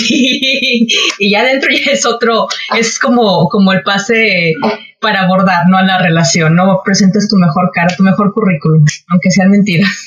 dices, ya cayó, ya cayó, ahora sí. Ya, ya, ahora sí, ahora sí, ¿dónde vas? Sabes que, que, que, en este caso del detective, a mí una vez lo, me, me tocó una situación de, de un, este, una chica con la que anduve, que una vez, fíjate la situación, fuimos al estadio, este, y me tomé una foto en el estadio con ella y muy, lindo todo, muy padre. Lo curioso fue que cuando ella me dice, oye, revisé en tu Facebook y vi que con todas tus novias has ido al estadio. Y yo, pues sí, porque el estadio es uno de mis hobbies preferidos, ¿verdad? Entonces, eh, pues, ¿por qué no iría, al estadio, no? Lo, lo chistoso fue que, este, pues me, me dio mucha risa, porque me dijo, es que tienes una foto igual como la que tienes conmigo. Y así como que, pues sí, porque me tomo fotos en el estadio, ¿verdad? O sea, ¿cuál es el problema? Entonces, me, dio mucha risa, ¿no? Me dio mucha risa en ese momento porque hizo una investigación exhaustiva y revisó todas las fotografías. Fue impresionante. Nunca me había tocado algo así. Se fue al inicio de los tiempos. Imagínate cuántas fotos no debo de tener. Sí, sí, sí, te digo, yo, yo me identifico, o sea, yo a veces eh, es eso, ¿no? En, en, lugar de preguntar o de sincerar, o sea, o ser valiente y decir, a ver, ¿qué es lo que has vivido? ¿Con quién lo has vivido y por qué lo has vivido? No sé, prefiero eh, y ahí está con el otro, el tipo de celoso es el vergonzoso, ¿no? Mejor no pregunto, hago las cosas por mi cuenta, investigo y yo solo me hago, me hago mis, mis, mis arañas en la mente.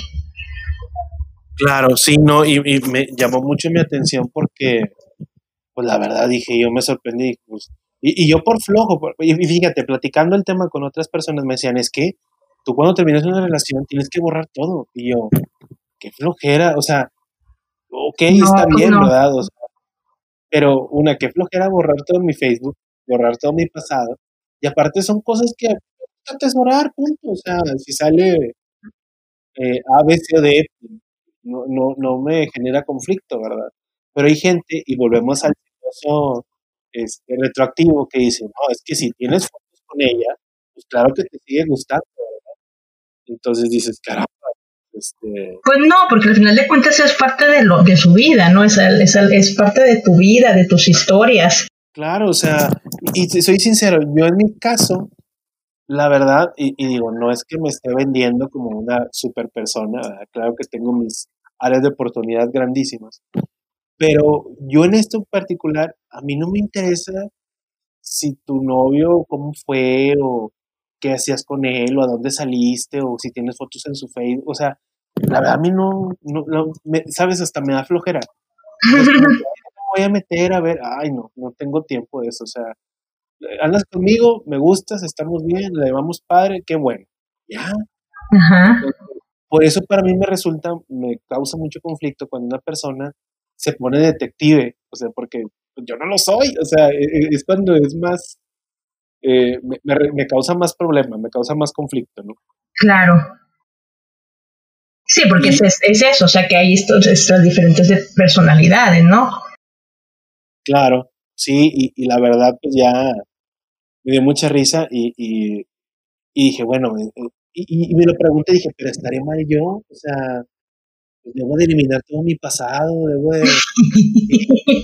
y después dije, no, pues, yo soy así, o sea, esa es mi personalidad y yo no la veo, pues, o sea, oye, este, estoy insegura o algo, pues mira, aquí está mi celular, métete, mira, no hablo con nadie, pero dije yo, ¿qué necesidad de tomar esas conductas, esas actitudes, nada más porque la otra persona le genera, no le genera confianza. Claro. Facebook de hace cuatro años. Entonces, no sé, me causó, me sigue sorprendiendo mucho eso. Yo creo que es de las cosas más detectives en contra que me han tocado. Pues sí, pero pues bueno, te digo, también tiene mucho que ver el, pasado de, esa chica, ¿no? Y las experiencias que haya vivido, y lo que aprendió y lo que no aprendió, y lo que quiere vivir, con su expectativa también. Igual tenía que, para sentirse bien, mantener el control, ¿no? Claro. Entonces, eh, dicen que el que busca encuentra. Dicen, bueno, es que si tú te pones a buscar, vas a encontrar algo. Pero imagínate, encuentras algo, te genera una duda, le preguntas a tu pareja y resulta que no era lo que tú creías. Ah, no, porque, claro, porque tú dices es una novela. Claro, entonces, una, qué vergüenza y dos, yo, si a mí eso me pasa, pierdes completamente mi confianza. ¿Sabes? Porque es muy personal. Pero si yo te brindo la confianza y yo creo en ti y tú no crees en mí, y, lo, y no crees en mí por algo que no es verdad, ya ahí automáticamente ya no creo en ti, ya, ya se acabó. Eh, insisto, es algo muy personal, pero la verdad sí, al paso del tiempo digo, es que pues no es, no es algo que yo quisiera o que no comparto, y si no comparto algo, pues mejor no estoy. Es simple. Sí, pues es que son, un montón de cosas y un montón de experiencias y de, situaciones, pero yo creo que lo principal desde mi perspectiva es qué aprendizaje te está dejando esa experiencia y hacerlo de forma consciente para no repetirlo. Si es que quieres ser feliz, ¿no? Si es que no quieres repetir patrones de sucesos o experiencias que te, que te hicieron infeliz, ¿no? Claro. Sí, digo, a final de cuentas, yo, creo que de todas las relaciones uno aprende, ¿no? O sea, eso, aunque suene trillado, pues el tiempo y las relaciones y el compartir con alguien por más cosas negativas, siempre te va a dejar algo, ¿no? O de, la situación negativa, algo te va a fortalecer en un futuro o te va a ayudar en algo. Siempre va a haber algo que te aporte.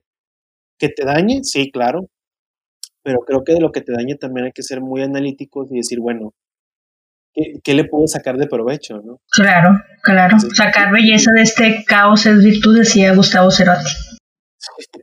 y, y, exacto, exacto. Por eso es un genio Cerati.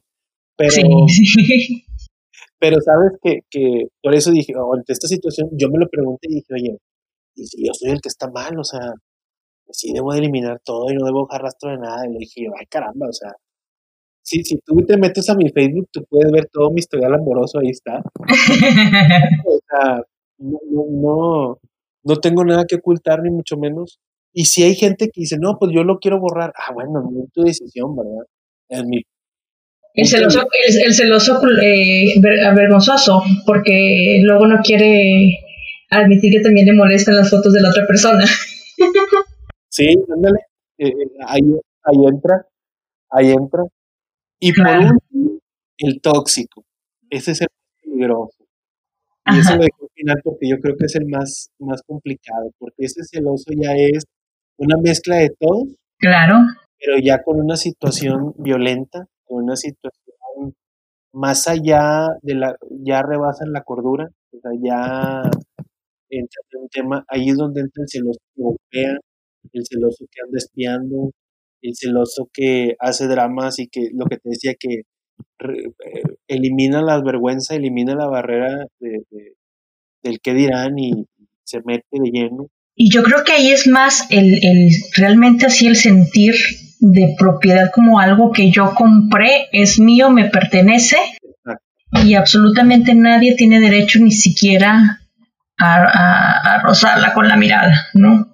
Y, mira, pasó con la chica que, que lamentablemente, no sé si, si, bueno, si, si, viste la noticia de la chica que fue atacada con ácido acá, donde ella entabla una relación con el señor, el señor se enoja y dice, pues bueno, si no es mía, no es de nadie, ¿no? Y voy a dañarla, ¿no? O, o recientemente me tocó un caso muy cercano donde pues una chica que termina una relación, el señor se frustra y va y asesina a esa chica y se suicida. O sea, llegan a un nivel, lo tóxico, lo, eh, el celo, el, celo y luego mezclado con enojo y decepción, hacen tabú y hacen que la gente reaccione. Claro, Sí, no, ahí es un problema, yo creo que es, o sea, psicológico súper profundo, ¿no? Y tiene que ver mucho de la, con la familia en la que creciste o todos esos tabús y secretos de, de familias o de tus ancestros que no se que no se contaron o que lo traes ya impreso en el, en el ADN, ¿no? Porque no creo que sea, o no sé si estoy hablando de más, no creo que sea algo eh, que de así de la noche a la mañana ya me voy a convertir en un asesino. Yo siento que es, es una historia, un, ancestral, algo que ya traes en la sangre impreso, no sé, para poder llegar a esa a esa situación. Te lo, por ejemplo, la historia de mi ex, ¿no? O sea, él sí era un, una persona así muy tóxica, muy violenta, y, pero si te ibas hacia atrás, o sea, su mamá era alcohólica, el papá los había abandonado cuando eran niños, luego la mamá quiso envenenar a sus otros, a sus tres hermanos menores, les dio veneno, y luego el abuelito era un mujeriego que para él las mujeres no valía nada, entonces andaba con N cantidad de mujeres, y, eh, y todo venía del linaje materno, o sea, imagínate la mente de esta persona cómo estaba. Claro. O sea, y aunque no lo hagas consciente, pues ahí lo traes todo lo que viviste. Sí, no, ya, ya, este, en este caso, pues traes todo un historial. O sea, traes ahí una historia de vida y que, bueno, ahí sí comparto contigo decir, bueno, en algún momento explota, en algún momento llega a su punto cumbre. Y lamentablemente en este eh, tipo de escenario normalmente termina en tragedia. Claro, claro. Y si no te sales como mujer, si no te sales a tiempo, y eres valiente y este, lo, lo, afrontas y denuncias o aunque bueno, aquí la ley no es tan sana, pero tienes que afrontarlo, ¿no? Y tienes que, este, eh, salir de ahí. Estaba viendo, no sé si como recomendación la película esta, pero bueno, eso es un día más cultural, ¿no? Poco, la, serie poco ortodoxa, no sé si, si no la has visto, es Vela, serie de Netflix, y es, es em, los judíos super ortodoxos que eligen a la mujer y demás, incluso se tienen que rapar, las mujeres tienen que rapar el pelo porque no pueden mostrar su pelo ante nadie que no sea su esposo. Entonces las mujeres se rapan el pelo porque lo consideran un símbolo de sensualidad y de sexualidad y de no sé qué. Entonces la historia de, esta, de esta chica fue real, que ella eh, se sale de esa comunidad de judíos ortodoxos, deja a su esposo y se enfrenta a un mundo súper diferente, ¿no? Porque en esas culturas, pues sí, la mujer es de la propiedad del hombre, ¿no? O sea, no, no trabaja, no estudia, no nada, porque nacieron para, para hacer una fábrica de bebés. Sí, lo, lo pasa a segundo término. La mujer pasa a ser un objeto o algo por el estilo, vaya.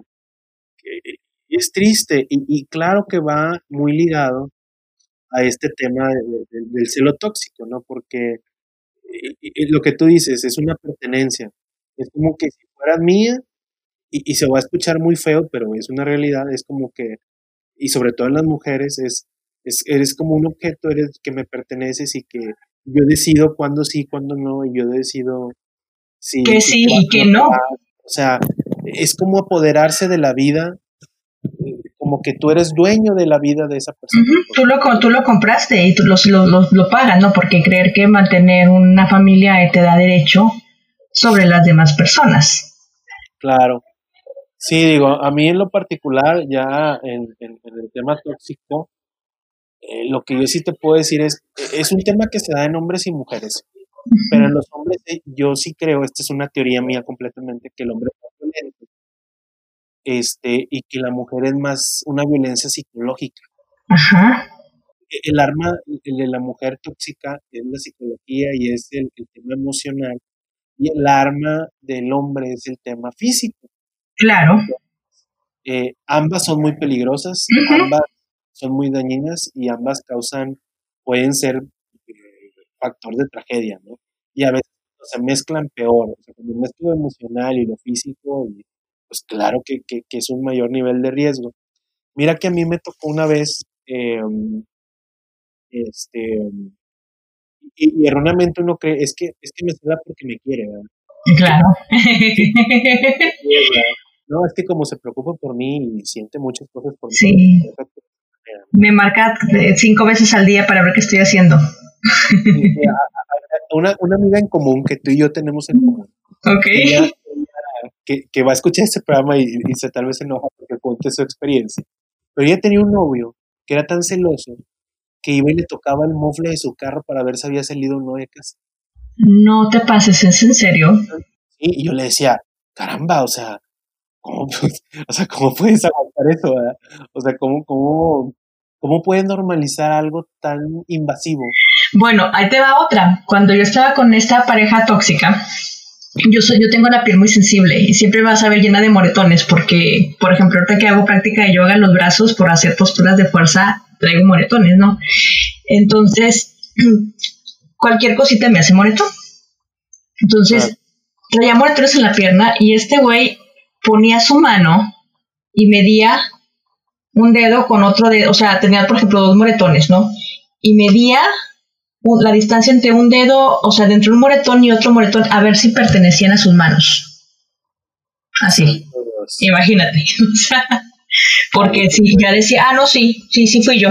Imagínate, qué grado de, locura. Y, y sí, es, extremo.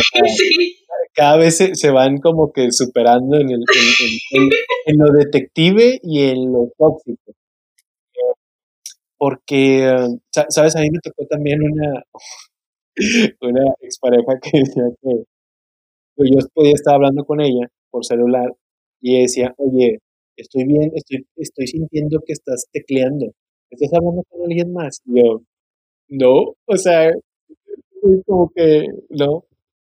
Y otra situación que me tocó vivir fue que en un karaoke, esto lo cuento siempre como tipo stand-up en un karaoke estaba yo viendo a la gente cantar, que es a lo que se va a un karaoke a cantar y a cantar. Entonces se subió una chica muy guapa a cantar y aparte cantaba muy lindo.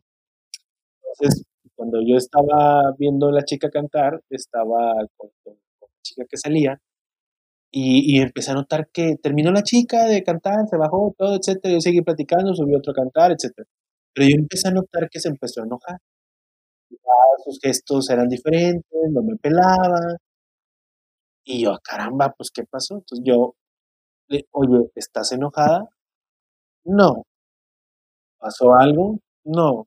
¿Te quiere decir? Sí. Y yo, ah, vámonos. Y ya en el camino, pues, ya le digo, oye, pues dime qué pasó, o sea, qué situación. No, pues es que cómo veías a la chica y cómo te la comías con la mirada, ¿te gustaba? Ok, no sé qué, y bla, bla, bla, bla, bla, bla, bla, bla, bla, bla. Un sinfín de drama, tan drama, tan tóxico, que esto lo, lo he confesado, que yo terminé llorando, ¿sabes? Pidiendo disculpas. E, entonces, cuando ya pasó el tiempo, dije, caramba, o sea, ¿cómo, cómo llegué a este nivel? O sea, ¿cómo, ¿cómo, puedo? Ahí es donde uno acepta el rol. Y es la hora de la verdad cuando tú dices, oye, esta persona es tóxica y, está aquí, y lo haces consciente. Y es cuando tú decides, oye, ¿vale la pena seguir? Ajá, o, o para qué quiero seguir. Exacto, sigo el juego y por aquí le voy. O, o, o qué onda, ¿no? Después fue todo un desgarriate la historia, cómo terminó. Ya la estoy escribiendo, por cierto. Pero, pero sí, eh, sí llamó mi atención porque ahí fue donde yo me di cuenta que yo estaba tomando un rol de ser, de ser el, el, el aguantador de tóxicos, ¿no? El aguantador de tóxicas en este caso, ¿no? Y dije yo, caramba, o sea, qué necesidad. Pero sí llamó mi atención porque de, de, algo tan ingenuo, tan simple como ir a un karaoke a ver personas cantar, se originó un problema en el cual yo terminé pidiendo disculpas. Siendo el culpable. Exacto, yo decía, ¿por qué llegué aquí? ¿Cómo, cómo pasó de, de una noche tan tranquila de, de un viernes? ¿Cómo pasó un problema sentimental dramático? Entonces dije, ¿sabes qué? Pues esto no está bien y ya yo empecé a tomar mis decisiones, ¿no? Y, y, y, sabes, yo no estaba acostumbrado a eso. Claro. Cuando sucede eso es como, caramba, papá, así es. O sea, así son las relaciones, ¿o qué? ¿En qué parte del manual hablaban de esto? yo no estaba, yo no venía acostumbrado a cosas así, cuando me pasa dije, caramba, ¿qué sucedió, no? Y, y, y, y es cuando también, cuando no tienes la información, dices, no, es que tal vez así es esto. Yo en mi caso, como no tenía mucho tiempo sin una relación, dije, ah, pues así ha de ser. Y aceptas un rol totalmente equivocado. Claro. Por más que lo tenga, ¿verdad? Entonces sí, sí es... Sí, lo, tóxico yo creo que a final de cuentas es lo más peligroso. Y más peligroso porque está a nada de convertirse en violencia, de convertirse e, en alguna situación de riesgo, ¿no? Entonces, y, y, sobre todo cuando ya es muy invasivo y cuando ya este, se mete de lleno en tu vida en todos los sentidos, en familia, en contraseñas de Facebook, en dame tu cinco o seis veces al día. Yo creo que ahí es donde ya sabes que esto, esto ya está fuera de esto claro. y, y lo más sano es salir huyendo de ahí, ¿no? Es lo que yo creo. Claro. Es, es, lo que yo considero que es lo más lo más sano, salir huyendo de, de esa situación. Sí, sí, sí, sí, es lo que te digo, qué es lo que quieres realmente vivir o para qué lo quieres vivir. Y luego hay, hay, buenos, buenos samaritanos, no sé si te suena, que les gusta eh, ir solucionando la vida de personas complejas. ¿No? Hay, hay, gente, que, le gusta tomar ese rol, vaya. Sí, claro, claro. Que, y que no, no están eh, a gusto o no son felices si no tienen ese tipo de, experiencia. O sea, a lo mejor ese es su, su karma. o su dharma, como lo quieren ver. Yo creo que, hay gente que, que, que, digamos que es un tema de autoestima, que acepta un rol de ser el vencido, el derrotado, el sumiso, y dice, bueno, yo sí soy y, y, a mí me gusta que me maltraten o que me traigan así como trapo, ¿verdad? Claro. Entonces sí, híjole, pues eso sí, es muy triste, ¿no? La sí, verdad. Por supuesto. Sí, sí, sí, sí. Y habrá quien diga, no, pues es que sí la personalidad de cada quien, pero cuando aceptas que alguien te hace, te haga daño, te perjudique o te influencie de manera negativa en tu vida, pues ahí estás hablando de algo está correcto. Que claro, claro, claro. O sea, yo creo que sí eh, es, es, establecer esos límites, ¿no? O sea, dentro de lo moral, si tú lo quieres ver, de lo ético, de la sensibilidad, del nombre que tú le quieras poner, lo que está bien y lo que está mal para, o sea, si tú ves, por ejemplo, en una situación de violencia, que, que la persona, el hombre está maltratando a la chica, pues eso no de ninguna forma está bien, con los ojos que lo quiero mirar, o sea, de ninguna manera está bien, ¿no? Y es ahí donde tú decides si no, si no estás creciendo dentro de esa relación. Claro, sí, es, es, es ahí ya donde uno tiene que tomar las decisiones, ¿no? Y es muy doloroso enfrentarse. Yo tenía un, un, un compañero de trabajo que platicaba con él y me decía, oye, es que pues me separé y este, estoy muy triste, estoy viviendo un duelo. Y yo le decía, sí, pero la única manera de sanarlo es buscando ayuda y dejando que el tiempo lo cure. no, pero es que ya estoy pensando en salir con alguien más y yo dije, no, no, pero, ¿a dónde vas? Sánalo, elimínalo, este, cierra los ciclos y ahora sí comienza, porque porque, eh, eh, eh, insisto, la paz práctica es un clavo saca otro clavo y normalmente eso, eso termina en, eso termina mal. Sí, termina por, por, perjudicarte más y en repetir los ciclos, en repetir las historias, en repetir las experiencias, ¿no? Por eso también regresamos al principio, ¿no? Por eso también yo creo que tanto divorcio, tanta separación, tantas parejas que, que terminan odiándose, por lo mismo, por no sanar, por no crecer dentro de la relación, por no querer eh, trabajarla, ¿no? Porque también somos bien cómodos, qué flojera, qué flojera que me hagas pensar, qué flojera ir a terapia, qué flojera que me hagas enfrentarme a mí mismo y me quieras hacer, y que me quiera, no, y que quiera, y que tenga que cambiar mis patrones para estar bien con, con alguien, ¿no? Entonces, el fast food, el rápido, el quickly, el mejor termino y no quiero trabajarlo, es más práctico para todos, ¿no? Pero repito, el egoísmo, sí. el egoísmo de decir, bueno, tú tienes que ser como yo quiera. Claro. Si no está mal. Claro, tienes que ser así, porque así, así, así es. O así dijeron mis papás que era, ¿no? Exacto, por eso yo insisto, yo insisto que, que la gente tiene que conocerse, tiene que entenderse primero. Y saber qué es lo que quiere. Exacto, y, y si ves que es compatible, pues adelante, ¿verdad? Pero si no es que llevo dos semanas y ya me voy a casar con ella, caramba, como que ahí y sí se dan esos casos, ¿eh? Ajá, ajá. Digo, tú eres fiel testigo de alguien que, así lo hizo. Ajá. Entonces, este, sacando otro cabo y mejor se casó.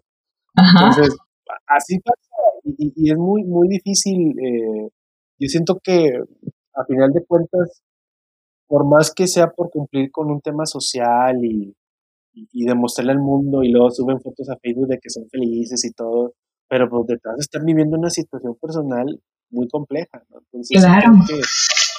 que, que, lo más sano siempre va a ser cuando pases una situación de terminar una relación, sanarlo, enfrentarlo, este, cerrarlo. Tomarte tu tiempo de, de, duelo, sobre todo. Y por otro lado es cuando tú estés en una situación con alguien de este tipo de celos que vimos, pues yo creo que también es importante reconocerlos. Hasta dónde si tú eres el celoso, saber reconocerlo y buscar ayuda cuando ya se convierte en una situación de riesgo. Y no está de más buscar ayuda y no está de más ir a un psicólogo. Lamentablemente está muy estigmatizado eso. Claro. Este, pero siempre va a ser de ayuda el estar constantemente, que alguien esté, alguien profesional esté ayudándote en, en, todo el tema de las emociones.